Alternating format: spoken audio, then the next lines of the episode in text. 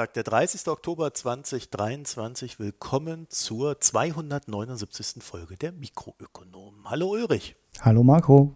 Wir haben nicht groß was zu erzählen am Anfang. Ich werde demnächst zumindest eine Mikropremium-Folge aufnehmen. Ich habe leider durch eine falsch in meinem Kopf abgespeicherte Information mehrere Terminkalender durcheinander gebracht. Okay. Pech habe, kostet mich das eine Folge, aber ich hoffe nicht. Ich hoffe, dass wir das noch irgendwie gerade biegen können. Jedenfalls hoffe ich jetzt, also nächsten Donnerstag äh, soll es dann äh, zumindest eine Mikropremium-Aufnahme geben und äh, an dem Thema werden wir dann auch weiter werkeln. Ich hatte das schon bei den Steady-Abonnentinnen reingeschrieben. Da haben wir das schöne Ding, dass ich ja immer so, ein, so, eine Art Newsletter verfassen muss, wo dann auch gleich der Podcast mit rausgehauen wird. Da kann ich es dann immer nicht verkneifen, so ein bisschen was dazu zu schreiben. wenn, wenn, man da schon irgendwie ist. Ne? Und da hatte ich das schon angekündigt. Da kommt dann demnächst die Tage was für die Mikroökonomen Mikropremium. Und damit wären wir eigentlich auch schon bei unserem Dank für unsere Premium-Abo-Spenden, Daueraufträge, Zuspruch per E-Mail oder sonstigem. Wir kriegen ja auch manchmal technische Hinweise. Ne? Zum Beispiel hat mir letztens mhm. jemand den Hinweis gegeben, dass mein Ton scheiße ist. Und dann habe ich tatsächlich mal geguckt und festgestellt, stimmt, mein Ton ist scheiße. Und konnte ihn dann zumindest in der letzten Folge erheblich verbessern. Also wir hatten auch so grundsätzlich ein paar technische Probleme, die waren mir bekannt. Aber es gab auch bei mir so ein paar Sachen, die ich durch Einstellungen äh, definitiv verbessern konnte. Also, wir nehmen Hinweise ernst und entgegen. Da könnt ihr mh.mikroökonom.de uns schreiben. Das ist immer mit OE das Ganze. Und Twitter, Mastodon, Reddit findet ihr uns auch, jeweils als Mikroökonomen. Und dann haben wir natürlich noch unsere zwei Newsletter, auslandsbericht.de und mikronews.de. Ulrich, worüber sprechen wir denn heute nicht?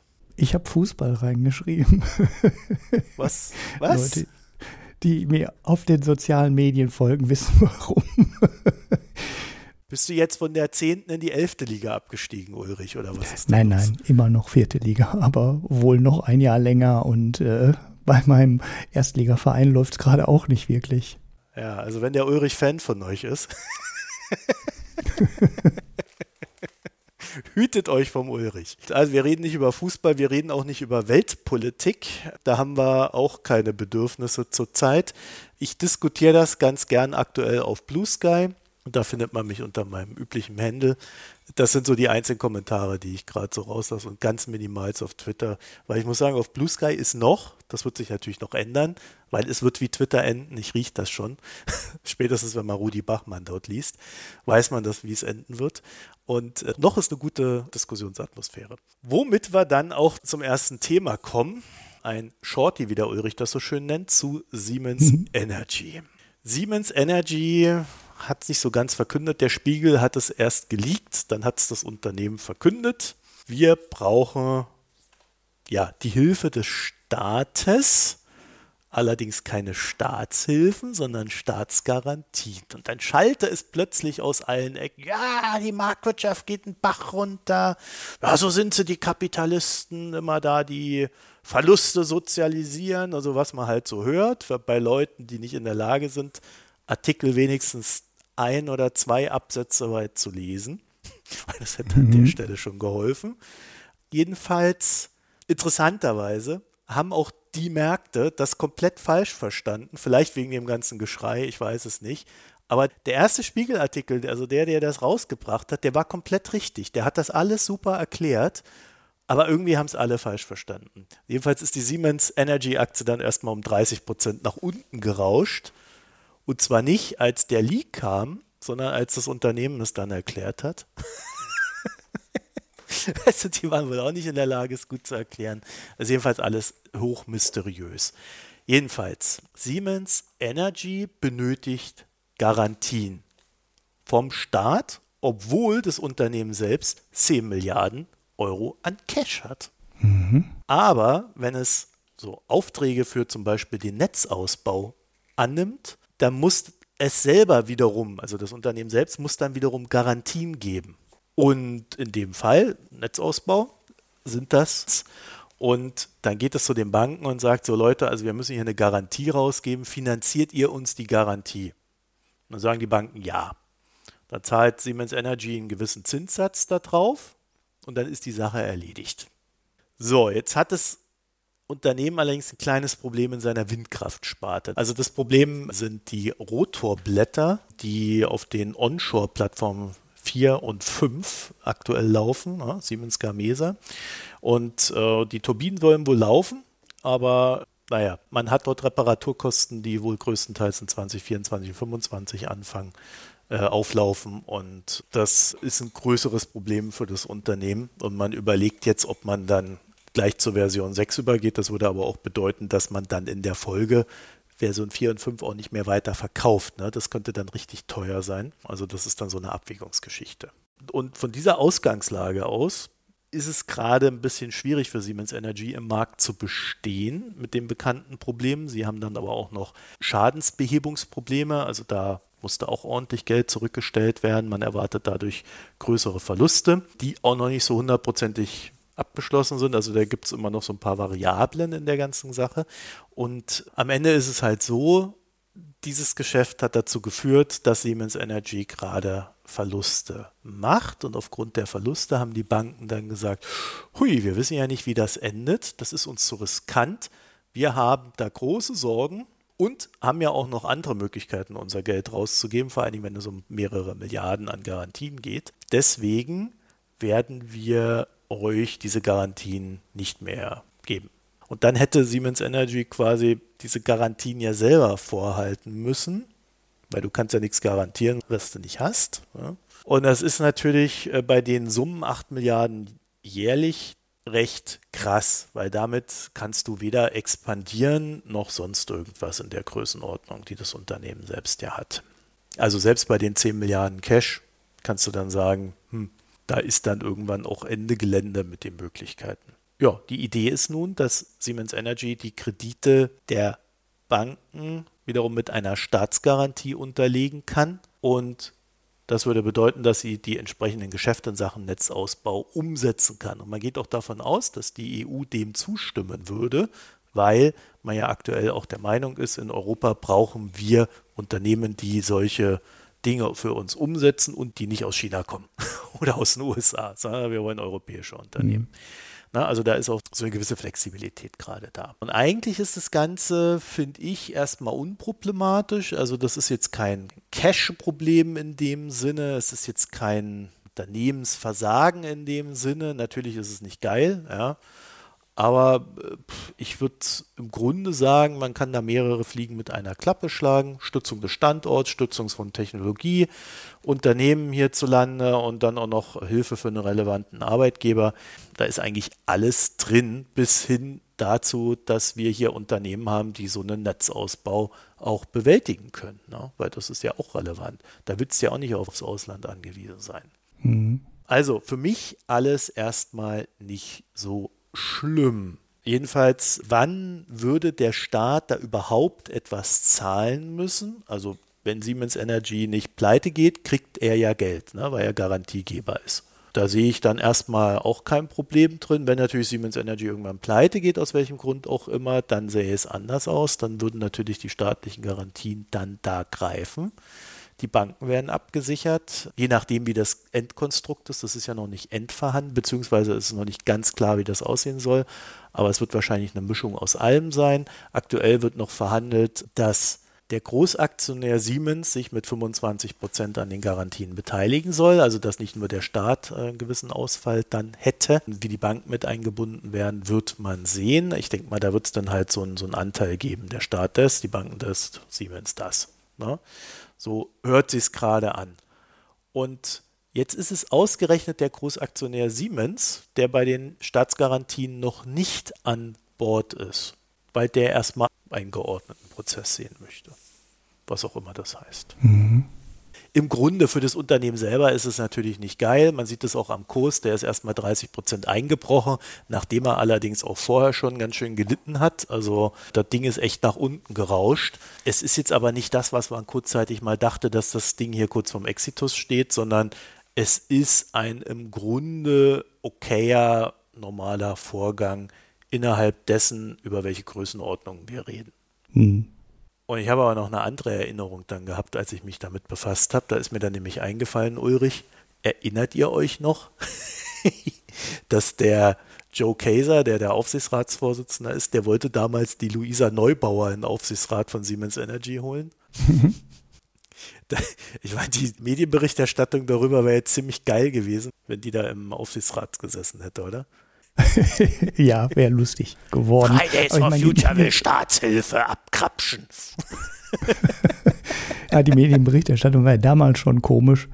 Ich erinnere mich gar nicht mehr so ganz genau an die Geschichte, aber ich habe das irgendwie so ganz dumpf im Kopf, als wäre auch Luisa Neubauer davon überrascht gewesen, von dieser Idee. Irgendwie war das sehr unausgegoren. Ja, also das ist ja, ist ja auch Quatsch. Ne? Sie hat es ja dann auch abgelehnt, das zu tun. Das war übrigens im Januar 2020, also ist auch schon ein Weilchen her wieder. Ne? Mhm. Ich sehe aber gerade, dass sie sich auf der Online-Hauptversammlung im Namen von Fridays for Future an Vorstand und Aufsichtsrat gewendet hat. Also da gibt es auch noch so ein bisschen Popcorn abzuholen, wenn man, wenn man, sich damit beschäftigen möchte. Mhm. Zu den Garantien. Generell ist das ja mal die billigste Methode, wie der Staat eine Firma oder ein Unternehmen stabilisieren kann. Und Siemens Energy macht halt auch Dinge, die wir in Zukunft brauchen und die eigentlich auch relativ easy zu kalkulieren sind. So Dinge wie Netzausbau. Ich glaube nicht, dass äh, Siemens, so ein Laden, der das, glaube ich, macht, seit es in Deutschland Stromnetze gibt, sich da großartig in die Nesseln setzen wird. Was ganz anderes als ein relativ neues Geschäftsmodell wie Windturbinen, wo man sich natürlich einfach auch mal so richtig vertun kann mit den Generatoren da oben und dann halt ja, ein paar hundert von den Dingern baut, die nicht so lange halten, äh, wie man es erwartet hat. Was in diesem Fall echt überraschend ist, weil die gehen ja wirklich super schnell kaputt. Die sind ja, ja teilweise erst ein, zwei Jahre offshore vor der Küste irgendwo verbaut und machen schon Probleme, was bei Geräten, die 20 oder 30 Jahre halten sollten, sehr ungewöhnlich ist. Und äh, naja, wenn ihr jetzt nur für die Windsparte eine Staatsgarantie gegeben hätten, hätte ich das, glaube ich, deutlich ähm, kritischer gesehen. Da ist es, glaube ich, wirklich schwierig, weil auch da die Chinesen kommen mit billigeren Windkraftanlagen, die eigentlich nur ein größeres Problem haben. Man weiß noch nicht, wie die sich bewähren. Aber dieses Problem hat Siemens Gamesa oder Gamesa, ich weiß gar nicht, wie es ausgesprochen wird. Das ist ja so ein Merger einem spanischen Hersteller, halt ganz genauso. Und die sind halt teurer und haben jetzt genauso an der Stelle, wo man den Chinesen vielleicht noch ein bisschen misstrauen kann bei der Zuverlässigkeit, genau das gleiche Problem. Und für die Sparte wird es, glaube ich, richtig schwierig, den Hebel da wieder rumzulegen und das Vertrauen in die Technologie von Siemens wiederherzustellen. Weil man will halt keine Windkraftanlagen irgendwo im Meer stehen haben, die dann kaputt sind sofort wieder, weil das ist der Großteil der Kosten, die die Dinger machen. Und wenn du die dann direkt wieder warten musst, ne, Siemens übernimmt jetzt den großen Teil der Kosten, deshalb haben die ja auch das übelste Zahlen geliefert. Der Teil ist kritisch, aber die gesamte Firma meiner Meinung nach nicht, weil Stromnetzausbau kriegen die hin und da verdienen die auch genug Geld damit. Das ist der große Teil und dafür kann man, glaube ich, auch die Garantien geben, ohne sich größere Sorgen machen zu müssen die, die, die, Branche ist echt so kaputt, diese Windkraftbranche. Das ist echt der Hammer. Da kommen doch irgendwie Energie- und Stahlkosten, die da explodiert sind und so weiter. Also wirklich die letzte Branche, in der du tätig sein willst, obwohl es irgendwie ein Zukunftsgeschäft ist. Ne? Und eine Branche, in der auch sehr schnell, haha, pun intended, sich der Wind gedreht hat, ne? weil vor fünf Jahren, ich sag mal, vielleicht sogar vor drei Jahren, waren die chinesischen Hersteller echt noch nicht so super relevant. Und dann hat China ein riesiges Ausbauprogramm gestartet, wo die, glaube ich, in einem Jahr so viel Windkraft zugebaut haben, wie Deutschland in den ganzen 20 Jahren Windkraft vorher zugebaut hat. Und das haben die natürlich äh, de facto wieder komplett über ihre eigenen Unternehmen abgewickelt. Und ja, dadurch hatten die sofort einen Markt, die konnten entwickeln, die konnten ausbauen, die konnten die Fertigungskapazitäten aufbauen. Und jetzt sind die ein relevanter Player. Ja, die sind auch unglaublich schnell, ne? Also bei der Entwicklung muss man sagen. Das ist unglaublich, wie, also man weiß, bei der Qualität hat man ja so seine Zweifel, was China betrifft, äh, gerade so im Windbereich. Aber wenn du dann natürlich so eine Siemens Energy mit solchen Problemen siehst, äh, dann kannst du dich halt fragen, ob das wirklich noch ein Argument ist im Markt. Ne? Mhm. Aber die Chinesen, die sind unglaublich schnell dabei, diese Motortechnik äh, auch weiterzuentwickeln und ähnliches. Also die, ähm, die rollen den Markt da gerade richtig auf und das ist natürlich dann noch so ein zusätzliches Problem. Aber so weit reingehen wollten wir nicht, auch wenn die ein oder der andere jetzt sicherlich sagt, oh Gott, mach, macht mal, interessiert mich, aber da, da müssen wir uns nochmal drauf vorbereiten. das haben wir heute. das war ein Shorty. genau, das war jetzt eine ganz kurze Geschichte nur. Und jetzt kommen wir äh, zum Ulrich und du hast dir mal eins unserer Lieblingsthemen angeguckt, die Effizienz der deutschen Verwaltung. Ja, auch unter dem Punkt Digitalisierung, also unter dem Aspekt Digitalisierung. Also man kennt die alte Erzählung. Ne? Bürokratie bremst die Wirtschaft, deshalb brauchen wir weniger Bürokratie, wir brauchen weniger Regulierung, wir müssen das alles abbauen. Man hört das quasi täglich aus den Politikermündern, den Institut für neue soziale Marktwirtschaft und äh, ich weiß nicht, wem alles. Den Unternehmen natürlich selber auch, weil die haben natürlich auch keine Lust auf Regulierung und Bürokratie.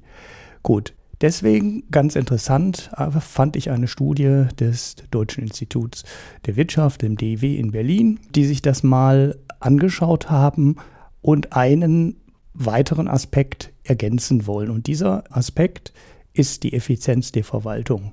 Die Studie hat einen ganz interessanten Aufbau, was die Daten angeht und auch was die Interpretation der Daten und das Ergebnis angeht. Also, was haben die untersucht? Die haben den Anteil der schnell wachsenden Unternehmen genommen als Basis quasi für, wie soll ich sagen, die Dynamik der Startups. Stark wachsendes Unternehmen ist in der Definition, also einer der Parameter, die da eingehen, ist zwei Jahre waren es, glaube ich, hintereinander 20 Prozent Personalwachstum. Das gilt dann als schnell wachsendes Unternehmen. Der andere große Parameter, der untersucht wird, ist halt die Regulationsdichte. Das hat man unterteilt in zwei Bereiche. Einmal auf den Produktmärkten, also ein doofes Beispiel, vielleicht Bauvorschriften. Ne? Es kann nicht jeder bauen, wie er will. Oder es kann nicht jeder Medikamente auf den Markt nehmen. Das hatte ich ja, glaube ich, in der letzten oder vorletzten Folge, wo ich dabei war, mal diese Zulassungsregeln auf den Pharmamärkten genommen. Das ist halt ein super streng regulierter Markt. Jetzt gerade in der Diskussion ist die Regulierung von künstlicher Intelligenz, die die EU auch irgendwie regulieren möchte, wo man auch, ne, das wäre eigentlich auch ein ganz schönes einzelnes Thema, habe ich mir jetzt aber nicht gepickt. Aber diese Dinge fallen halt unter Flexibilität der Produktmärkte. Man kann vielleicht nochmal als eine der Ausprägungen sagen, in den USA kannst du eigentlich, naja, bis auf den Pharmamarkt, äh, sehr viel machen, was Produktlaunches angeht. Du bist halt aber in einer Produkthaftung, die am Ende, wenn du verklagt wirst und die Klage verlierst, sehr, sehr teuer werden kannst. Das heißt, du hast ein Interesse daran, trotzdem keine äh, Produkte auf den Markt zu bringen, die Schaden für den Verbraucher nach sich ziehen. Aber du darfst erstmal. In Europa ist es normalerweise andersrum. Normalerweise und in vielen Produktmärkten schaut der Staat erstmal da drauf und du darfst bestimmte Dinge einfach erstmal gar nicht machen grundsätzlich anderer Ansatz. Der zweite Parameter für die Regulierungsdichte ist die Flexibilität der Arbeitsmärkte. Also klassischer Kündigungsschutz, wie viele Regulierungen gibt es für das Sozialsystem und, und, und. Das Ergebnis ein bisschen vorweggenommen ist, dass der Zusammenhang, die also klassische neoliberale Erzählung nenne ich das jetzt mal, viele Regeln, niedriges Wachstum, so einfach nicht gilt sondern ein weiterer extrem wichtiger Faktor ist die Effizienz der Verwaltung. Um das zu beurteilen, da gibt es einen Indikator, der von der, von der EU irgendwie errechnet wird. Und das DEW hat die in drei Teile geteilt. 25 Prozent mit hoher Verwaltungsqualität, die 50 Prozent in der Mitte mit mittlerer Verwaltungsqualität und die 25 Prozent unten mit niedriger Verwaltungsqualität. Das hat man jetzt einzeln untersucht und stellt dann fest, dass in der Mitte die neoliberale Erzählung, ne, viel Regulierung, niedriges Wachstum, wieder gemessen an dem Anteil der schnell wachsenden Unternehmen, stimmt. Der Zusammenhang ist relativ eindeutig auch wenn ich mit der Datenqualität, ich weiß nicht genau, ob ich den Daten so wirklich vertraue, aber gleich, dazu gleich später nochmal ein wenig. So, jetzt zeigt sich allerdings, dass in den Regionen, in denen die Verwaltungsqualität hoch ist, der Anteil der Regulierung, also die Regulierungsdichte, relativ egal ist. Es gibt dann noch einen kleinen Unterschied. Da muss man aber schon sagen, der ist meiner Meinung nach fast im Rahmen der Messungenauigkeit. Auf jeden Fall ist es sehr viel anders als in dem mittleren Bereich, wo halt die neoliberale Erzählung aufgeht, passiert es oben nicht mehr. Jetzt ist das in den beiden gemessenen Parametern, also Produktmärkte und Arbeitsmärkte, noch etwas unterschiedlich. Bei dem Viertel der Region mit schlechter Verwaltungsqualität zeigt sich, dass dort weniger Regulierung auf den Produktmärkten für schnell wachsende Unternehmen gut ist. Der Faktor Arbeitsmarktregulierung ist aber fast auch wieder egal. Das heißt, zumindest an zwei Stellen oder in, in drei dieser Kombinationen aus hoher Verwaltungsqualität, niedriger Verwaltungsqualität auf der einen Seite und Produktmärkten und Arbeitsmarktregulierung auf der anderen Seite geht der Zusammenhang nicht auf. Der einzige in diesen vier Bereichen, wo das gilt, ist halt wenig Regulierung auf den Produktmärkten und schlechte, also niedrige Verwaltungsqualität sorgt für einen höheren Anteil von schnell wachsenden Unternehmen. Und in den drei anderen Kombinationen geht es halt nicht auf. Ne? Also da ist es egal. Das finde ich ganz interessant, weil das ein Faktor nach vorne rückt, der in der Diskussion oft übersehen wird. Und das heißt, das ist halt die Qualität der Verwaltung. Wenn du eine hohe Regulierungsdichte hast und eine gute, effiziente Verwaltung, ist das keine Wachstumsbremse. Und das ist halt ein Aspekt, der in der einfachen Erzählung so nicht auftaucht. Jetzt muss man immer noch sagen, das ist natürlich kein Argument für überflüssige Regeln, weil ne, logischerweise brauchst du, um mehr Regeln zu bearbeiten, auch mehr Verwaltung. Steckt in der Natur der Dinge. Überflüssig regulieren sollte man trotzdem nicht. Aber jede Regel, die sinnvoll ist und die meisten Regeln, die irgendwann in der Verwaltung mal entstanden sind, hatten irgendeinen Grund. Das liegt nicht daran, dass Verwaltungsbeamte sich gerne neue Regeln ausdenken, für die sie dann keine Zeit haben, die zu bearbeiten, oder Politiker das machen. Viele der Dinge sind ja aus irgendwelchen Gründen entstanden. Ne? Gleichberechtigung, Umweltschutz, nimm das Steuersystem, ne? da gibt so viele Schlupflöcher. Man möchte die stopfen und man kann die oft halt auch nur stopfen, indem man weitere Regulierung oben drüber packt. Dann darf man die Justiz nie vergessen, die halt auch an sehr vielen Stellen mit Urteilen dafür sorgt, dass die Verwaltungsvorschriften noch mit einem Haufen Gerichtsurteilen ergänzt werden müssen, um das mal so zu sagen. Die muss man auch wieder berücksichtigen. Und diese Dinge sind halt entstanden aus Gründen. Und die sind nicht, wie Politiker gerne in ihrer vereinfachenden Weltsicht zu sagen, halt alle überflüssig, das ist alles Quark und man kann die alle wegstreichen. Das ist genauso wie die Bierdeckel-Steuererklärung von März, ne?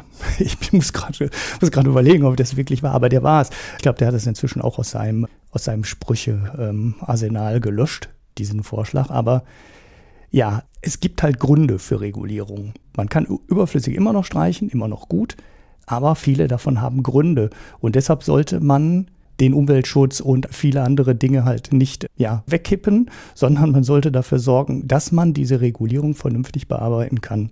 Und das ist, ja, das ist eine der Aufgaben, die der Staat hätte und die er erfüllen müsste. Und das eben auch auf allen Ebenen und zusammen. So, jetzt mache ich vielleicht einen gewagten Sprung, denn ihr fragt euch vielleicht schon, wie denn die Zahlen und die Regulierungsdichte auf äh, Basis der Länder und so weiter aussieht. Die habe ich relativ absichtlich jetzt hier unter den Tisch fallen lassen und die Einzelwerte gar nicht genannt. Denn interessanterweise fehlt Deutschland in der ganzen Berechnung, denn es liegen in Deutschland die Zahlen für schnell wachsende Unternehmen auf regionaler Ebene schlicht nicht vor. Es gibt die einfach nicht. Deutschland liefert die nicht, misst die nicht. Ich weiß nicht genau, woran es liegt. Auf jeden Fall gibt es keine Basis, auf der man Deutschland in dieser Untersuchung weiter beurteilen könnte. Also da könnte man jetzt halt wieder den Klassiker ableiten, wie hoch ist hier die Regulierungsdichte, wie schlecht ist hier die Verwaltung. kann ich aus der Untersuchung überhaupt nichts zu sagen, weil, wie gesagt, in Deutschland fehlen Zahlen. Trotzdem wage ich den Sprung nach Deutschland, weil ich komme aus so einer Stadt, die sehr, sehr, sehr, sehr, sehr pleite ist. Und ich weiß, wie an vielen Stellen in dieser Stadt Verwaltung kaputt gespart werden musste. Es gab einfach keine Möglichkeit, neue Stellen zu schaffen. Und es ist eine 210.000 Einwohnerstadt, wo im Hochbauamt teilweise oder im Tiefbauamt, ich weiß gar nicht mehr genau, drei Beamte gearbeitet haben. So, und logischerweise, wenn du da einen Bauantrag stellst, kriegst du keine Antwort, weil da ist halt keiner, der den Antrag bearbeiten kann. Die Stadt Oberhausen durfte aber keine Stellen schaffen. Und das ist wirklich so, Ulrich, deswegen schwierig. müssen wir die Regeln abschaffen, damit wir nicht Leute brauchen, ja, darf einfach, einfach jeder bauen. man muss, man muss nur die Logik verstehen. Baut, wo ihr wollt, wann ihr wollt, wie ihr wollt.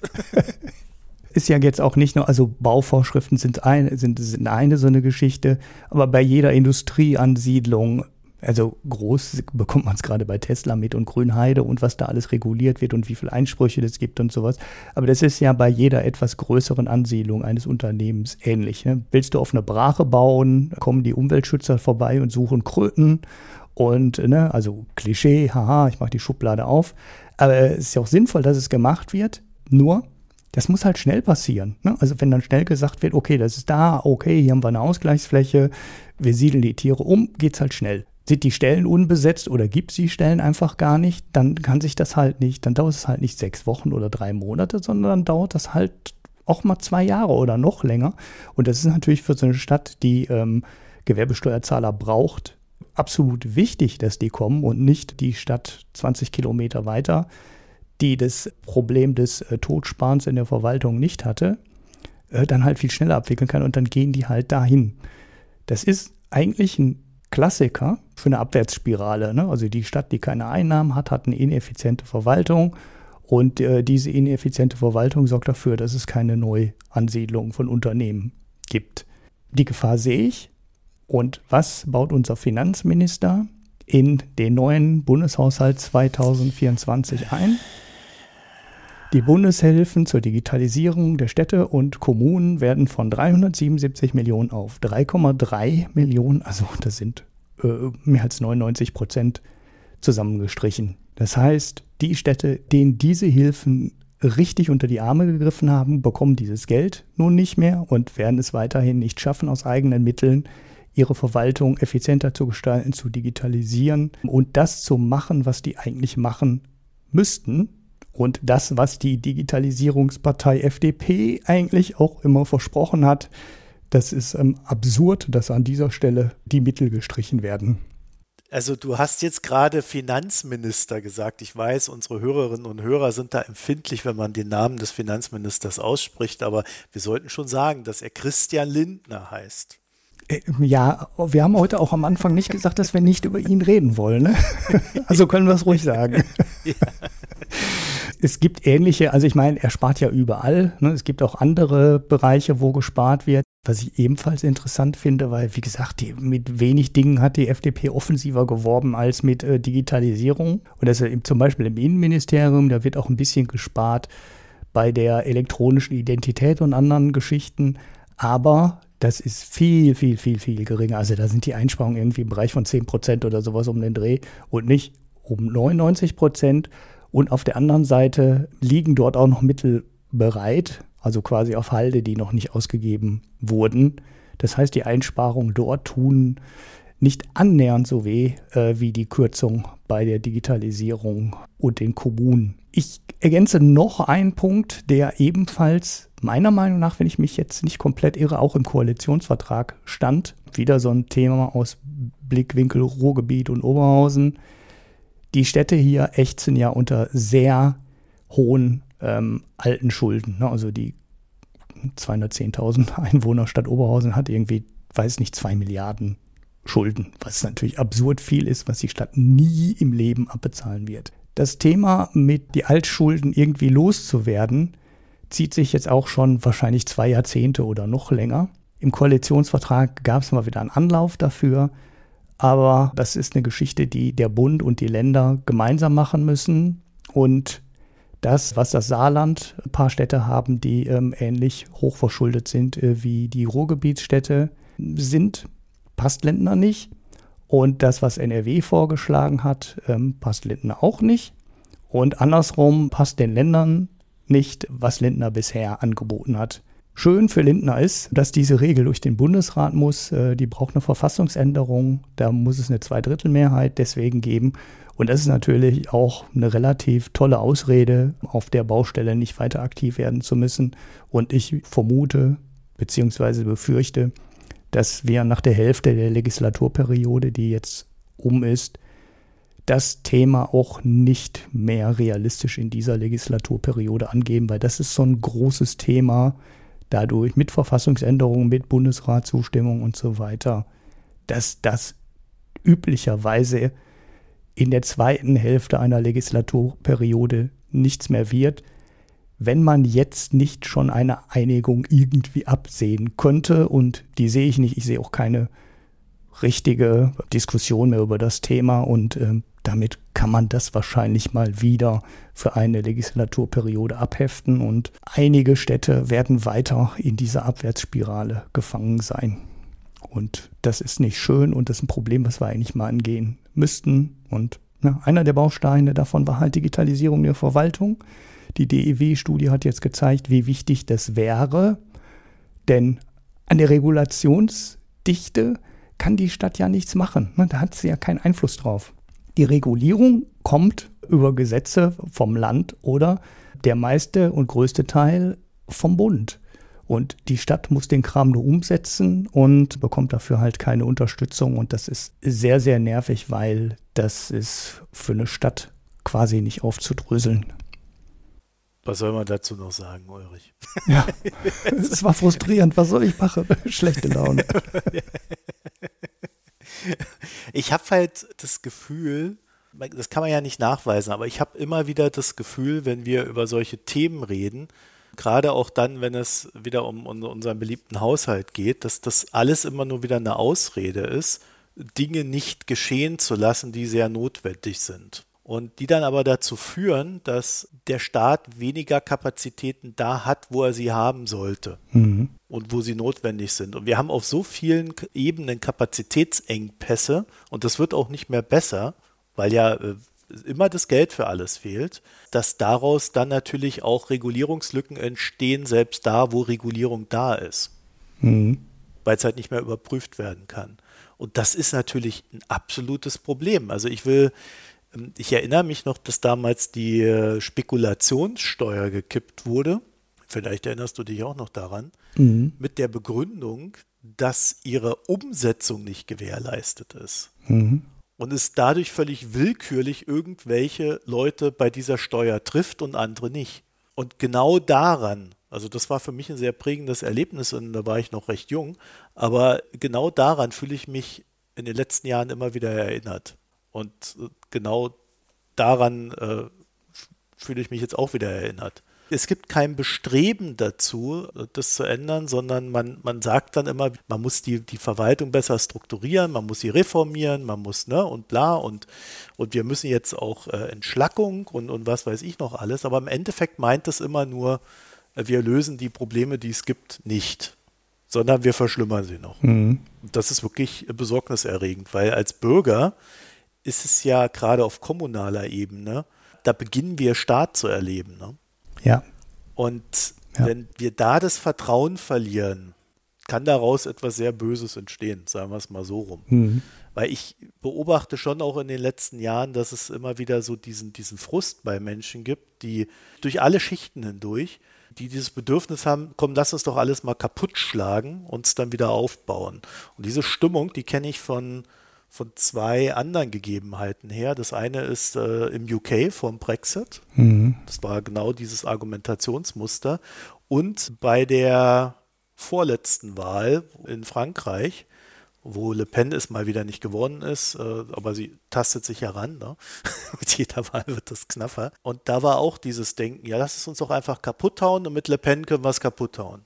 Und ich glaube auch, wenn wir über AfD und Co. reden, ist ein Teil dieses Problems halt nicht, dass die Leute alle rassistisch sind, sondern dass sie auch so ein Bedürfnis haben, Dinge kaputt zu hauen, weil sie einfach nicht mehr sehen, dass es überhaupt noch funktionieren kann. Aber äh, das ja. war nur so als, als Randgedanke, auch wenn er jetzt recht lang ausgeführt war. Ja. Aber deswegen finde ich solche Sachen wirklich besorgniserregend. Du hast äh, so, so jetzt so einen äh, Blick aus der Adlerperspektive eingenommen äh, und das ist auch. Man könnte die ganze Nummer auch unter der klassischen Privatisierung Staat versus äh, Privat nochmal betrachten, weil da kommst du dann auch zu ähnlichen Beschlüssen, weil das äh, diese Privatisierung oder dass wir viele Sachen privatisiert haben, die eigentlich relativ schwierig zu privatisieren sind, weil in diesen Märkten kein Wettbewerb ist. Ne? Das ist der Hauptfaktor, an dem ich immer Privatisierung kann erfolgreich sein oder nicht erfolgreich sein festmache. Basiert ja auch oft darauf, dass Dinge kaputt gespart werden, die konservativen, liberalen Kräfte dann sagen, also wirtschaftsliberalen Kräfte sagen, schaut her, diese ganze Staatswirtschaft und Bürokratie, das funktioniert alles nicht. Lass uns das doch privatisieren. Und wenn du lang genug den Staat kaputt sparst, dann wirkt natürlich irgendwann Privatisierung wie ein erstrebenswertes Ziel, auch wenn die in manchen Bereichen überhaupt nicht funktionieren kann, weil ein privates Unternehmen keine großartigen Vorteile gegenüber dem Staat entwickeln kann. Und wenn du willst, dass Dinge privatisiert werden, musst du nur dafür sorgen, dass das, was vorher staatlich war, kaputt gespart wird und dann wirst du irgendwann deine Privatisierung bekommen. Du hast es gerade äh, noch ein bisschen extremer ähm, kaputtschlagen genannt. Aber diese Privatisierungsgeschichte, die wir lange gesehen haben, über ja wirklich Jahrzehnte, drei, vier Jahrzehnte, ging es ja nur in die eine Richtung, alles zu privatisieren, was irgendwie ging. In Großbritannien hat man es ja ganz, ganz extrem gesehen wo man ja alles privatisiert hat und dem Bereichen dann überhaupt kein Geld mehr zur Verfügung gestellt hat. Ne? Wasser, Strom, Bahninfrastruktur und hat auch nicht funktioniert. Aber da hat man das halt sehr weit gedreht, indem man die staatlichen Unternehmen halt vorher kaputt gespart hat und dann hat man sie halt privatisiert und man stellte fest, okay, wenn man kein Geld reinsteckt, funktionieren sie auch privat nicht. Aber man hatte halt ein Argument, das zu privatisieren, was man nicht hätte, gehabt hätte, wenn man den Bereich nicht vorher kaputt gespart hätte. Der Christian Odendahl hatte diese Beobachtung letztens tatsächlich auch auf Blue Sky geäußert, dass das quasi das Brexit-Playbook ist. Du sparst den Staat kaputt und dann behauptest du, die Ausländer wären es. und kommst damit auch noch durch. Ja, das ist jetzt noch was anderes, ja naja, äh, es ist, es ist die Fortsetzung des Ganzen, ne? weil das Kaputtsparen sehen wir ja jetzt gerade. Wir sehen aber auch gerade, dass der Ausländer für alles verantwortlich gemacht wird. Und äh, wir sehen auch, dass er von den Leuten verantwortlich gemacht wird, die für das Sparen verantwortlich sind. Ja, also äh, Lindner und äh, Buschmann hatten sich doch jetzt sogar äh, irgendwo hingehockt und gesagt, ja, jetzt müssen wir da auch nochmal ein paar Gelder kürzen, die das Bundesverfassungsgericht den Menschen schon zugesprochen hat. Es ist halt dieses Denken gerade bei der FDP, finde ich, ist es nicht fern, dieses Denken damit zu verknüpfen, weil sie halt diesen, diesen Hang hat, dieses rechte Gedankengut zu bedienen. Mhm. Haben wir in der Vergangenheit oft genug gesehen. Also, wie gesagt, mich beunruhigt das Ganze aktuell nur, gerade auch in der aktuellen Lage. Das muss nicht heißen, dass es so wird, aber so, ich, ich fühle mich da an viele ungute Entwicklungen auch in anderen Ländern erinnert. Ach, kommen wir zu einem angenehmeren Thema. Elon Musk. Twitter ist ja jetzt seit ein Jahr in den Händen von Elon Musk und ich hatte es eigentlich gar nicht geplant, das jetzt so ausführlich zu machen, aber nachdem ich da angefangen hatte, mir mal so ein paar Sachen zusammenzuschreiben, die ich euch erzählen möchte, fand ich es dann irgendwie, ach, ist ja eigentlich ein ganz nettes Thema, da lernt man gleich noch ein bisschen was über den Finanzmarkt. Mhm. und deswegen werden wir uns jetzt etwas ausführlicher drüber unterhalten. Also, Elon Musk, ein Jahr Twitter. Der gute Mann hat 44 Milliarden Dollar für den Laden gezahlt. Damals galt er noch als smarter Kerl. Jetzt ist er der Mann, der aus Twitter X gemacht hat. ähm, ja, also er hat die Marke weggeworfen und dem sozialen Netzwerk den Namen X verpasst. Seitdem er X oder auch Twitter übernommen hat, ich glaube, ich werde es Twitter nennen, weil X klingt für mich so bescheuert. Seitdem Musk Twitter übernommen hat, vergeht quasi kaum eine Woche, in der er nicht mit irgendeinem Tweet in den Medien auftaucht. Also man könnte schon sagen, es gibt auf alle Fälle einen Wahrnehmungseffekt dadurch. Die Bewertung allerdings ist von seinerzeit 44 Milliarden auf jetzt 6,55 Milliarden Dollar runtergebrochen. Und der Ulrich hatte gesagt, hm, ich habe doch nur acht gelesen, wie kommst du denn da drauf? Mhm. Und ich meine, ich habe hier noch den Link.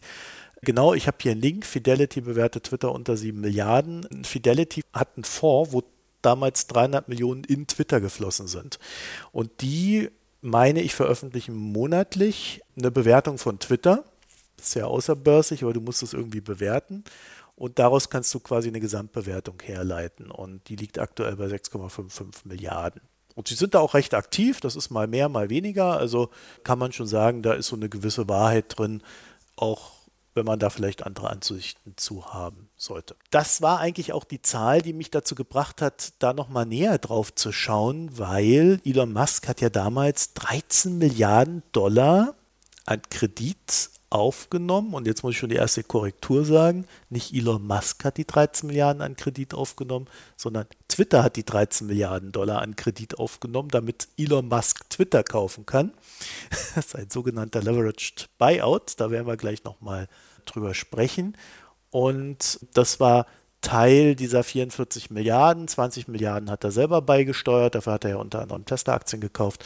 Und dann gab es dann noch weitere Fremdinvestoren. Ne? So, ich meine, Larry Ellison war dabei äh, und so weiter und so fort. Ich fand es jedenfalls sehr bemerkenswert, dass der Unternehmenswert quasi jetzt nicht mal mehr 50 Prozent der Kredite abdecken würde. Dass das Ding wertungstechnisch weggekracht ist, war ja klar. Aber dass man ähm, noch nicht mal mehr 50 Prozent der Kredite abdeckt, das fand ich wirklich der Hammer. Und damals haben sieben Banken Geld gegeben. Das ist einmal Morgan Stanley, Bank of America, Barclays, Mitsubishi, UFJ Financial, BNP Paribas, Mitsuhu Financial und Societe Generale. Das sind die Banken, die von diesem Stand betroffen sind. Und der Plan war damals, dass man Twitter quasi dieses Geld leiht und die Schulden dann sogleich in andere Hände weitergibt. Also an Investoren, die diese mit kleinem oder gar keinem Abschlag aufnehmen. Was bei solchen Geschäften auch nicht unüblich ist, um das eigene Risiko zu senken. Und gleichzeitig gibt es dann immer so ein paar Side-Deals, dass die beteiligten Banken dann auch an Beratungs- und Transaktionskosten mit verdienen. Diese Kreditgarantie quasi so eine Art Dienstleistung ist, mhm. die dann entsprechend belohnt wird. Aber wie wir sehen, auch ein gewisses Risiko hat. Wenn es alles gut läuft, dann ist es natürlich super, dann haben die Banken den Gewinn. Musk hat sein Geld oder Twitter hat das Geld, um sich von Musk übernehmen zu lassen. Und naja, das Problem ist ja schon damals bekannt gewesen und wir hatten auch ganz kurz darüber gesprochen, dass die Banken die das gemacht haben, in dem Moment, wo der Deal gelaufen ist, dass bei denen schon klar war, dass sie damit Verluste erreichen werden. Das waren damals knapp 500 Millionen, die im Raum standen. Das hat sich allerdings auch weiterentwickelt. Und der Grund ist natürlich, dass die Übernahme ziemlich chaotisch gelaufen ist, also dass bereits die Zusage da war, Anfang des Jahres, während der Deal erst Ende des Jahres lief. Und äh, kleiner Rückblick zum Verständnis, Musk wollte Twitter kaufen, hatte sich dann diese notwendigen Kreditzusagen geholt und dann aber einen Rückzieher gemacht. Hatte dann aber das Problem, dass er schon einen Deal wiederum mit Twitter hatte, wo irgendwie eine Milliarde Strafe drin war. Und ja, Twitter hat ihn dann darauf verklagt, dass er Twitter kaufen muss. Mhm. So, dann gab es irgendwie einen Gerichtsprozess, da war dann auch ziemlich klar, mh, sieht nicht gut aus für Musk. Ebenfalls hat er dann gesagt, ich kaufe den Laden nun doch ihm war wohl klar, dass der Preis echt mies war. Wir erinnern uns, die Börsen sind damals auch nicht so gut gelaufen. Es gab so die ersten Rücksetzer, der Markt wurde schwieriger. In der Folge gab es ja dann auch die Zinserhöhungen. Also das war wirklich der Höhepunkt. Also es gibt irgendwie immer einen Mediendeal am Höhepunkt äh, der Hosse. Und das war der. Ja, wie bei IOL und Time Warner und so, ne? Genau. AOL Time Warner, der berühmte Deal am Ende der Hosse der, des Internetzeitalters in den 2000ern, äh, März 2000, 2000, genau, März 2000 ist das Ding, glaube ich, weggeklappt. Jedenfalls war das damals schon irgendwie alles klar dann am Ende des Ganzen und die Banken sind irgendwie aus diesem Prozess nicht mehr rausgekommen, weil sie die Zusagen schon gegeben hatten. Und da war dann immer so ein bisschen die Frage, ja, wie ist denn das? Äh, machen die das jetzt, weil sie es müssen, also weil sie da selber schon ein Commitment hatten, das sie quasi fixiert hat, oder machen sie es, weil sie dem reichsten Mann der Welt irgendwie nicht als Kunden verlieren wollen? Ja, das war immer so ein bisschen, darüber hat sich die Gerüchteküche gestritten. Vielleicht war es bei, je nachdem, wo man hinguckt, eine jeweils andere Motivation, sind ja immer in sieben Banken gewesen. Ich weiß es nicht hundertprozentig, aber ich denke mal, äh, beides ist valide. Und ist vielleicht auch egal, weil ob man nicht wollte oder nicht konnte, der Kredit war raus. Und als Mast den Kredit gezogen hat, hat man sofort gesehen, okay, das Ding können wir nicht mehr umplatzieren, ohne Verluste zu erleiden. Und das ist wie immer eine Rechenaufgabe für so eine Bank. Ne? Wenn man so einen Kredit umplatziert und Verluste hinnimmt, dann sind die ja auch sofort bilanzwirksam und werden realisiert. Wenn man das allerdings nicht tut, dann bewertet man den Kredit quasi mit einer Ausfallwahrscheinlichkeit, die in dem Fall reichster Mann der Welt. Twitter, kein Problem, kriegen wir auf alle Fälle wieder und dann kannst du zu 100 Prozent in der Bilanz bilanzieren. Ne? Das hatten wir ja bei unserem kleinen Bankencrash auch gesehen. Das funktioniert nicht immer, aber man kann es auf alle Fälle machen in den USA. Ich glaube, der Anreiz damals war sehr hoch zu sagen, naja, der Mast, man sieht ja an Tesla, wie gut das läuft. Das wird er mit Twitter sicherlich auch so hinkriegen. Dann hat man sich halt eingeredet, naja, dann warten wir mal noch ein bisschen, bis es wieder besser läuft. Und dann platzieren wir um. Ich habe es ja vorhin schon gesagt, ne, im Oktober 2022, da war es 500 Millionen Dollar, die man als Verlust hätte hinnehmen müssen. Wir haben jetzt eine neue Zahl. Aktuell wären die Verluste bei 15 Prozent, also rund 2 Milliarden Dollar für die Banken. Was echt viel ist. Ne? Und mein erster Gedanke dazu war, dass das ja erstmal gar nicht so schlecht ist, wenn das nur 15 Prozent sind, denn die Leitzinsen sind ja derweil von 3,25 auf 5,5 Prozent gestiegen.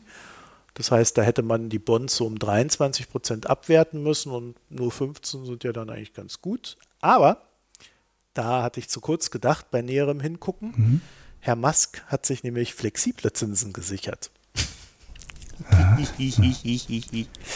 das heißt, Twitter hat wesentlich höhere Zinsen zu berappen, als das noch vor einem Jahr der Fall war. Und mhm. dadurch ist natürlich den Banken auch so ein bisschen Abwertungs- Druck bei den Anleihen erspart geblieben, weil die Zinsen einfach höher gegangen sind oder höher gegangen sein dürften. Ich habe dazu keine Zahlen zugegebenermaßen gefunden. Jedenfalls habe ich mir mal angeguckt, wie die Kredite verteilt sind. Da gibt es 6,5 Milliarden als basaler Kredit mit Laufzeit, 500 Millionen revolvierende Kreditlinie, also das ist so ein Kredit, den man immer wieder tilgen und wieder aufnehmen kann. Ne? Der hat eine gewisse Laufzeit und da kannst du es einfach ausschöpfen, wie du lustig bist. Dann gibt es drei Milliarden in besicherten Anleihen und drei Milliarden in unbesicherten Anleihen. Mhm. Spannend. Vor allem die unbesicherten Anleihen. Mhm. ja, also äh, da ist dann auch die Frage, was hinter den besicherten Anleihen steckt. Das habe ich leider auch nicht rausfinden können, aber wenn es einer von euch weiß, könnte uns ja mal einen Hinweis geben. Jedenfalls sind die Banken jetzt an dem Punkt angelangt, dass sie sagen, wir möchten das Zeugs gerne loswerden, wohl mit Blick auf, oh Gott, was hat der mit dem Laden innerhalb von einem Jahr angerichtet? Da fängt es dann an. Ihr kennt das aus der Finanzkrise. Du hast da so ein Bündel an Krediten. Wenn du die verticken willst, dann brauchst du erstmal ein Rating. Es gibt so Schätzungen, wo der landet mit seinem Rating. Ja, Junk, was? Also alles im Junk-Bereich. Und wenn ich das dann sehe, dass das alles im Junk-Bereich liegt, finde ich immer noch, ey, 15% Abschlag ist phänomenal wenig. Glaube ich einfach nicht, dass die das durchkriegen. Das müssen echt mehr sein. Gut, bei den besicherten Anleihen kannst du sagen, hm, ist okay, ja? aber der Rest, Halleluja. Und dann will ich noch eine andere Sache kurz ansprechen, diesen Leveraged Buyout. Dazu muss man sagen, das ist ein Phänomen der 1980er. Durch die Deregulierung der 1980er ist das aufgetaucht und hat sich dann so ja, also ich würde jetzt, das macht man ab und zu mal, aber das ist jetzt nicht mehr so häufig wie früher. Also da gab es mal eine Phase, da war das quasi das Ding, was man gemacht hat, aber ja, jetzt ist es so. Eine von mehreren Möglichkeiten und nicht unbedingt super häufig genutzt. Jedenfalls, das funktioniert so, dass man einen Kredit aufnimmt und zwar als das Unternehmen, das gekauft werden soll und der finanziert die Übernahme. Oder ist ein Teil der Finanzierung der Übernahme.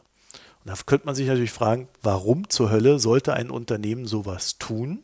Und im Fall von Twitter, wenn du jetzt die Bewertungsdifferenz anguckst, kriegst du, glaube ich, schon den Hinweis. Allen war klar, 44 Milliarden ist ein echt geiler Preis.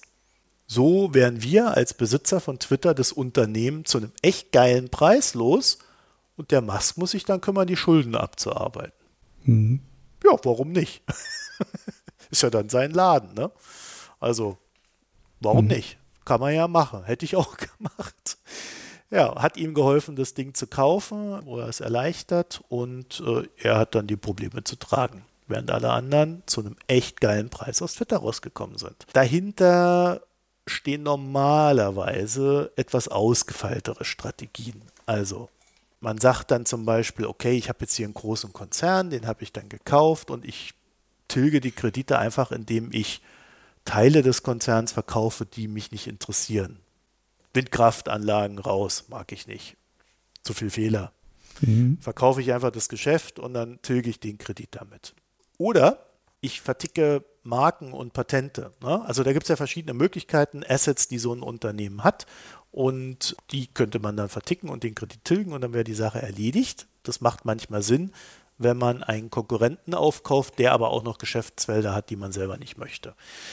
Es ist aber auch oftmals einfach so, dass Unternehmen diese Kredite einfach abarbeiten. Ne? Also die haben halt eine gewisse Einnahmenstruktur und derer bedient man sich und Einnahmen für die nächsten fünf bis zehn Jahre werden dann einfach zur Kredittilgung genutzt. Wenn man das Ganze etwas beschleunigen will, dann guckt man halt, ob man Kosten senken kann und ob man das Geschäft ausweiten kann, sei es durch weitere Zukäufe oder indem man äh, es quasi mit einem eigenen Geschäft fusioniert und so weiter. Da gibt es viele verschiedene Möglichkeiten. Jedenfalls am Ende geht es dann immer darum, man hebt Potenziale, die ohne den Kauf nicht möglich gewesen wären, hat dadurch mehr Einnahmen und kann dadurch diese Kredite ohne Probleme zurückführen. Heißt auch im Umkehrschluss, wer jetzt aufgepasst hat und mitgedacht hat, ja, man braucht ein stabiles Unternehmen. Mhm. Na, also du brauchst ein Unternehmen, was Einnahmen generiert oder Assets hat, na, die du verticken kannst. Das war bei Twitter, glaube ich, nicht der Fall. also sie haben zwar minimalst, äh, glaube ich, da zu dem Zeitpunkt irgendwie ein bisschen Geld verdient, aber waren ja auch schon wieder auf dem äh, absteigenden Ast und durch die Werbekrise waren sie eigentlich auch schon wieder faktisch im Minus.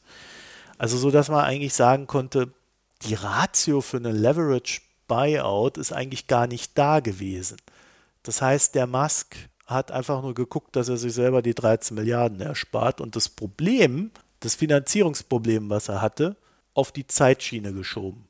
Jetzt kann man natürlich sagen, okay, er hat 20 Milliarden selber investiert. Ja, also ist es tatsächlich nur ein Verschieben auf die Zeitschiene, nicht ein Verschieben auf andere, weil er ist ja als Anteilseigner davon auch betroffen. Aber es gab keine Finanzmarktratio für diesen Deal, die ich hier sehe. Und das ist das Interessante. Deswegen wollte ich da auch nochmal drüber reden, weil so ein Leverage Buyout machst du nicht mit so einem Unternehmen. Da nochmal wieder den Bogen zu schlagen zu den Krediten. Also, du hast dort Kredite, die einen flexiblen Zinssatz haben, der dann entsprechend jetzt gestiegen ist, massiv. Allein der Leitzins ist ja von 3,25% auf 5,5% gestiegen da kann man schon sagen, da dürfte es dann sich auch entsprechend in den Zinsen für die Anleihen niedergeschlagen haben und äh, die Kredite. Und das wird dieses Unternehmen erwirtschaften müssen. Und dieses Unternehmen hat seitdem ja 50 Prozent der Umsätze verloren. Zwar auch viele Mitarbeiter, aber nirgendwo ist eigentlich erkennbar, wie die eigentlich Geld verdienen wollen. Und dann kommt ja noch obendrauf, dass sie einen Großteil ihrer User verloren haben. Ne? Es gab aber 12 Millionen Nutzerinnen weniger innerhalb eines Jahres und dann kann man sagen, gut, die haben ja 245 Millionen NutzerInnen.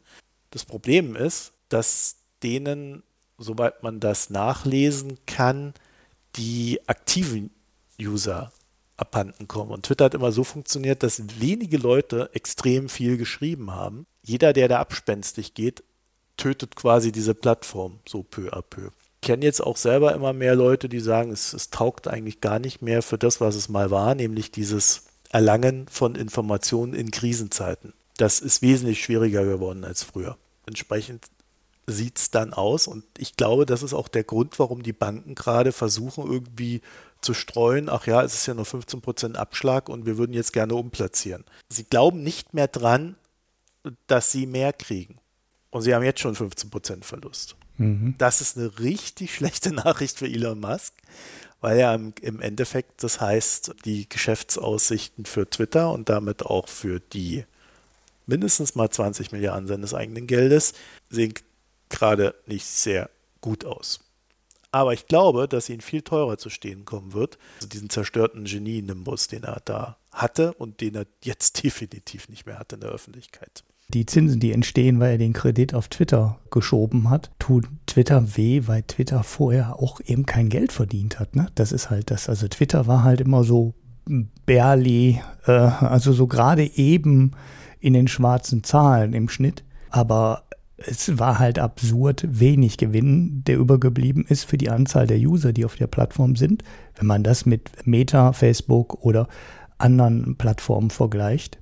Hat Twitter ja nie das Potenzial ausgeschöpft für die Werbung und hat dann halt immer so ein paar hundert Millionen Gewinn gemacht in guten Zeiten. Und jetzt liegen da halt irgendwie, ich weiß nicht, hast du die Zahl bei der Recherche gefunden, ein paar hundert Millionen Zinszahlungen auf der Firma.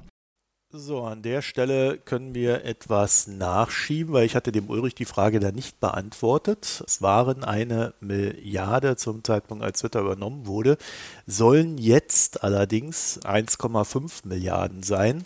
Und als ich das kurz nochmal nachgeschlagen habe, sind mir so ein paar Sachen in die Hände gefallen, die ich dann doch sehr interessant gefunden habe. Die werden wir dann in der nächsten Folge nachschieben. Das heißt, die fressen den Gewinn komplett auf. Twitter kann eigentlich heute, also wenn du einfach die Zahlen fortgeschrieben hättest und du würdest die Zinslast heute berechnen, bei den gestiegenen Zinsen auch noch, ne, bei dem gestiegenen Zinsniveau, muss Twitter in den roten Zahlen stecken. Und jetzt noch mit sinkender Benutzeranzahl und dem überhaupt nicht abhebenden blauen Haken Bezahlmodellen dahinter, hat auch, glaube ich, irgendwie niemand mehr die Fantasie, wie der Firma die Wende gelingen soll.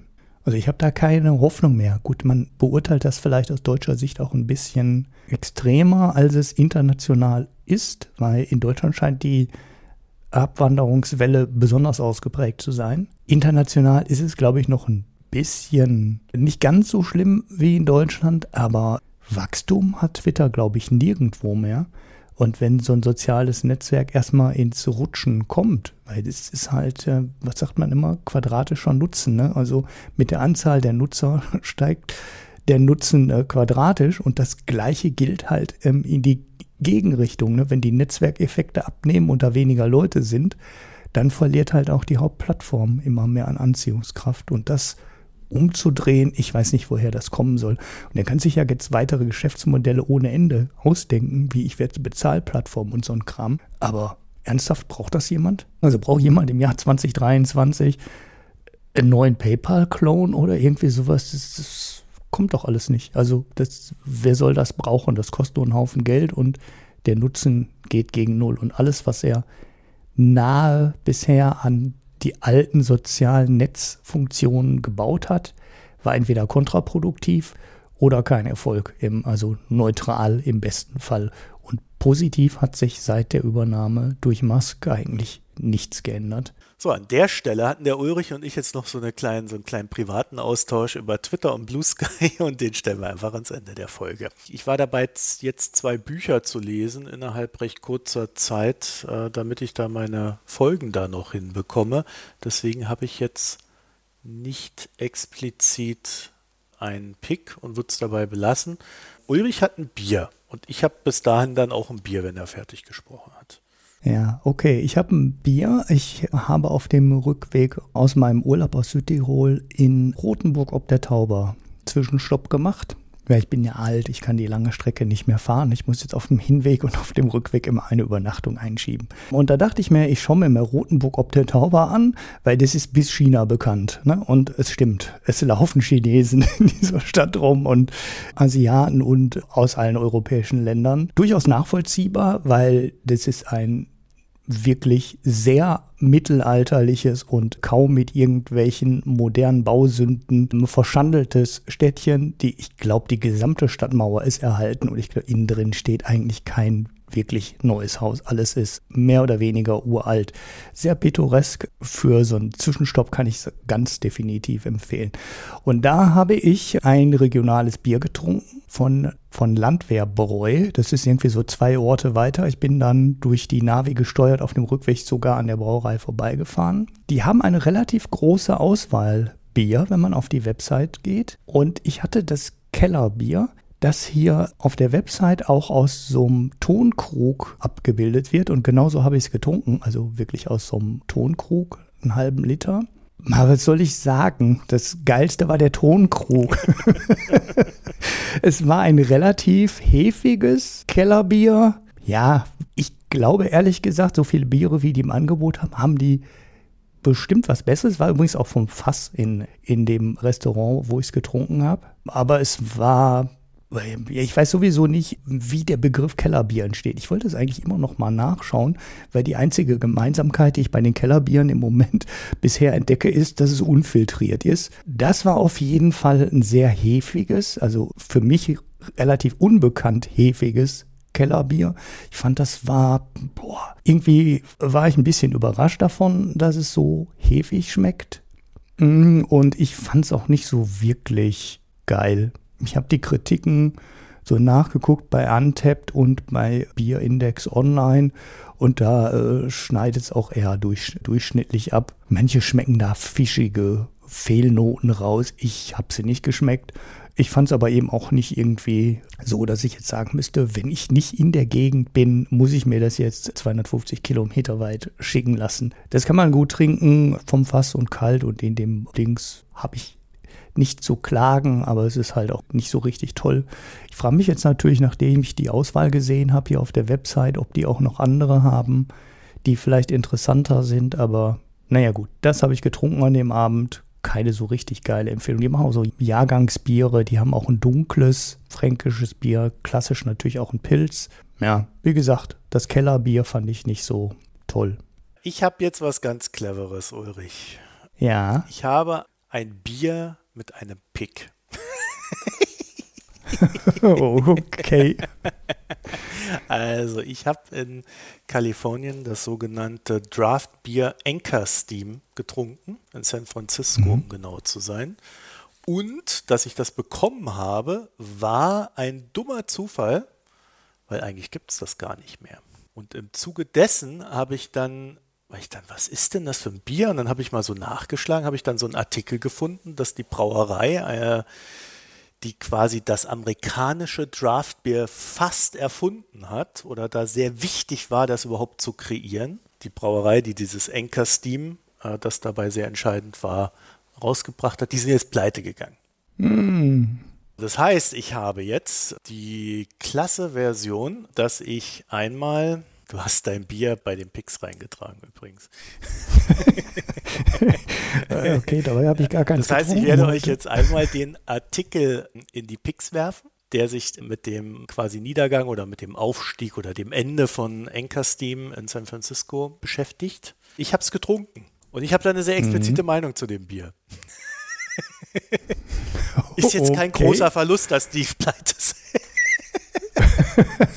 also es ist, es ist wirklich, mir hat es nicht sonderlich gut geschmeckt, muss ich sagen. Es war mir viel zu wässrig. Also gerade für ein Kraftbier hätte ich viel mehr erwartet. Und ja, ich wüsste jetzt nichts Besonderes über dieses Bier zu sagen. Es war so leicht bitter, wässrig und die Schaumkrone war jetzt auch nicht so besonders. Die ist recht schnell verflogen und ja, ich saß bei einem extrem guten Äthiopier, Äthiopier, Eritrea, oh ja, ja, ja, da muss ich aufpassen, ich glaube Äthiopier ist es. Ähm, nicht, dass die, nicht, dass die mir auf mich, äh, nicht, dass die dann auf mich losgehen, ne, wenn ich es falsch sage. Äh, da bin ich eigentlich, immer wenn ich in San Francisco bin, gehe ich da mindestens einmal hin, weil der einfach unglaublich gut ist. Und wer da was wissen will, kann mich ja mal kurz anschreiben, dann gebe ich es gerne weiter. Ich wollte es jetzt aber nicht in die Picks packen. Aber das, das Bier hat mir einfach nicht geschmeckt. Mhm. Das, das wollte nicht, das war langweilig, dass so ein Bier überhaupt in dieser Konsistenz, das, Konsistenz dazu in der Lage war, den Craft-Bier-Markt in den USA mit aufzubauen und dadurch auch viele neue Brauereien entstehen zu lassen. Das wundert mich sehr, aber nichts für mich. RIP Anchor Steam. Ich habe sogar davon gelesen, dass die pleite gegangen sind. Interessant. Bei Boing Boing habe ich es gelesen. Der hat es bedauert. Aber auch nicht so richtig. Ich bin mir aus der Beschreibung nicht klar geworden, ob der das so richtig. Ist das der Link, den du auch in die Shownotes geworfen hast? Nee, ne? Äh, nee, ich habe einen anderen. Boing Boing? Hab, ähm, Reason.com. Ah ja, okay. Ja, da habe ich es zufällig mitbekommen. Und es scheint auch nicht mehr so der richtig tolle Markt zu sein. Dieses der Craft Beer scheint auch so ein bisschen. Ähm ja, es, ist, es gibt halt sehr viele Brauereien mittlerweile. Sehr viel kleine und äh, auch größere und jeder kümmert sich quasi drum und dadurch hast du halt eine sehr starke Konkurrenz, die du vorher vielleicht mhm. nicht so hattest. Äh, so habe ich es jetzt verstanden, äh, beim, als ich das gelesen habe. Ich glaube, in den 80er, mal hier, ähm, also als er 1965 das, das Ding aus der Insolvenz rettete, gab es irgendwie 163 Brauereien. Bei, in den 1980ern gab es dann weniger als 100 und heute gibt es 9000. Mhm. Das heißt, jeder braut quasi Bier im Keller. also, entsprechend sieht dann auch der Markt aus. Na, und äh, wenn es so viel Angebot gibt, ist ja klar, dann sind die Preise oder die Margen eher niedrig, dann zählt wieder mehr Volumen ne? und es haut halt den einen oder anderen Anbieter aus dem Markt raus. Mhm. Ja, das war dann wohl einer von denen. Aber äh, der Artikel hat das dann eher so, so, so nach dem Motto, ja, ist ja eigentlich auch okay, weil jetzt haben wir halt mehr Angebot und da freuen wir uns ja auch drüber und Enker hat uns das ermöglicht, da so, so versucht, so einen positiven Ausklang zu haben. Du kennst ja die US-Journalisten, die, die mögen das ja positiv, die Storylines. Ja, das steht in dem Bonbon-Artikel gar nicht drin, dass die mal übernommen wurden, gerettet wurden vor der Pleite. Und Damit wären wir dann am Ende. Also dann vielen Dank fürs Zuhören. www.mikroökonom.de, da gibt es alles weitere wie Spenden, Premium-Abos, Newsletter und habt ihr nicht gesehen, alles, was wir am Anfang auch schon mal erwähnt haben. Schaut rein, kommentiert. Reddit haben wir auch noch. Ich weiß, auch bei der Foreign Times gibt es noch irgendein Problem auf der Website. Der Konrad ist dran, aber ähm, wir haben keine schnellen Lösungen gerade. Aber wir versuchen es. Bis zur nächsten Folge. Tschüss. Ciao. Jetzt kann man sagen, Ne? Also so ein bisschen Verschwörungstheorie-mäßig darf man ja bringen. Wir reden hier über Elon Musk. Der neigt ja selber so Sachen zu. Vielleicht hat er das Ding auch einfach nur gekauft und ist egal, wie viel Verlust, äh, Verlust er macht. Und äh, der will das einfach nur als rechte Propagandaschleuder irgendwie weiter betreiben. Und äh, das juckt den gar nicht. Aber ehrlich gesagt, ich weiß auch nicht, das hört sich auch ähm, selbst für Elon Musk-Verhältnisse für mich zu absurd und unlogisch an. Ja, aus finanzieller Sicht, das ist ja erläutert, war es ein Mega-Flop. Gut, aus finanzieller Sicht. Aber ich meine, es ist natürlich schon irre, was da auch an Gesellschaft kaputt gemacht wurde. Ne? Ja. Das kann man gar nicht beschreiben, die Funktion, die Twitter hatte. Einmal in der Online-Welt, aber auch mit ihrer Verknüpfung in, in die reale Welt. Ne? Aber ist natürlich auch insofern gut, als dass jetzt viele Leute mal wieder zum Nachdenken gezwungen werden und nicht mehr nur auf Twitter rumhängen müssen. ja, dann hängst du auf Mastodon, Blue Sky und Insta rum. Das macht es auch nicht besser. Wenn man stattdessen dann irgendwie auf drei Netzwerken aktiv sein musste, von denen zumindest ich mit meiner äh, lang aufgebauten Follower- und, und, und Following-Schar, ja, ich, ich konnte das andere halt ignorieren, ne, solange Twitter da war. Also, wenn ich nur Twitter gelesen habe, habe ich alles Wichtige äh, bis in die kleinsten Details mitbekommen können, wenn ich die entsprechende Zeit investiert habe. Und es ist super nervig, dass sich das jetzt auf viele Plattformen verteilt. Ja gut, Ulrich, da muss man auch dazu sagen, du, du hast dich jetzt überall angemeldet und erzählst einfach nur, das ist, das ist nicht so gut wie auf Mastodon hier. ja, ich habe die Hoffnung noch nicht aufgegeben, aber äh, die Stampede läuft zu Blue Sky, muss ich ja zugeben. Ja, weil es halt einfach das gleiche in grün ist. Ja, mein größter Painpoint ist ja auch weg, ne? dass es von Blue Sky keine vernünftige iPad-App gab. Das war wirklich mein, wo ich gedacht habe, Leute, wie könnt ihr alle auf dieser Plattform unterwegs sein? Das ist, ihr seid ja total verrückt. Du hast so eine iPhone-Ansicht gehabt auf dem iPad. Und wenn du die Tastatur aufgerufen hast, waren zwei Drittel deines Bildschirms belegt, der ja eh nicht das iPad ausnutzte, ne, weil viel zu klein. Und ich konnte in der, in der iPad-Version von äh, Blue Sky nicht mal lesen, also nicht mal sehen, was ich getippt habe. Ich gedacht, ey, Leute, wollt ihr mich eigentlich verarschen? Wer hat die, also es geht doch so nicht. Aber es gibt jetzt einen alternativen Client, der ist noch relativ neu, glaube ich. Ich bin da, habe da noch nicht so viel Zeit investiert, ne? aber der heißt Grey Sky und der ist auf dem iPad brauchbar. Nicht geil, aber nicht äh, so ein Desaster wie die offizielle Blue Sky App. Und ja, jetzt werde ich da wahrscheinlich auch ein bisschen mehr machen. Ich glaube, den, den richtigen Schwenk mache ich dann erst, wenn das Tool, über die ich meine News immer teile, ich teile das, mache das ja zentral über Buffer. Da stelle ich die Links dann da ein, die werden dann auch so zeitlich so ein bisschen verteilt über den Tag, weil ich arbeite ja auch. Ne? Da kann ich ja nicht die ganze Zeit die sozialen Netze checken. Und äh, wenn Buffer Blue Sky Integration hat, dann werde ich switchen. Dann ist Twitter tot. Ja, dann stelle ich den zweiten Kanal, den man kostenlos kriegt, auf Blue Sky um und dann mache ich Blue Sky und Mastodon.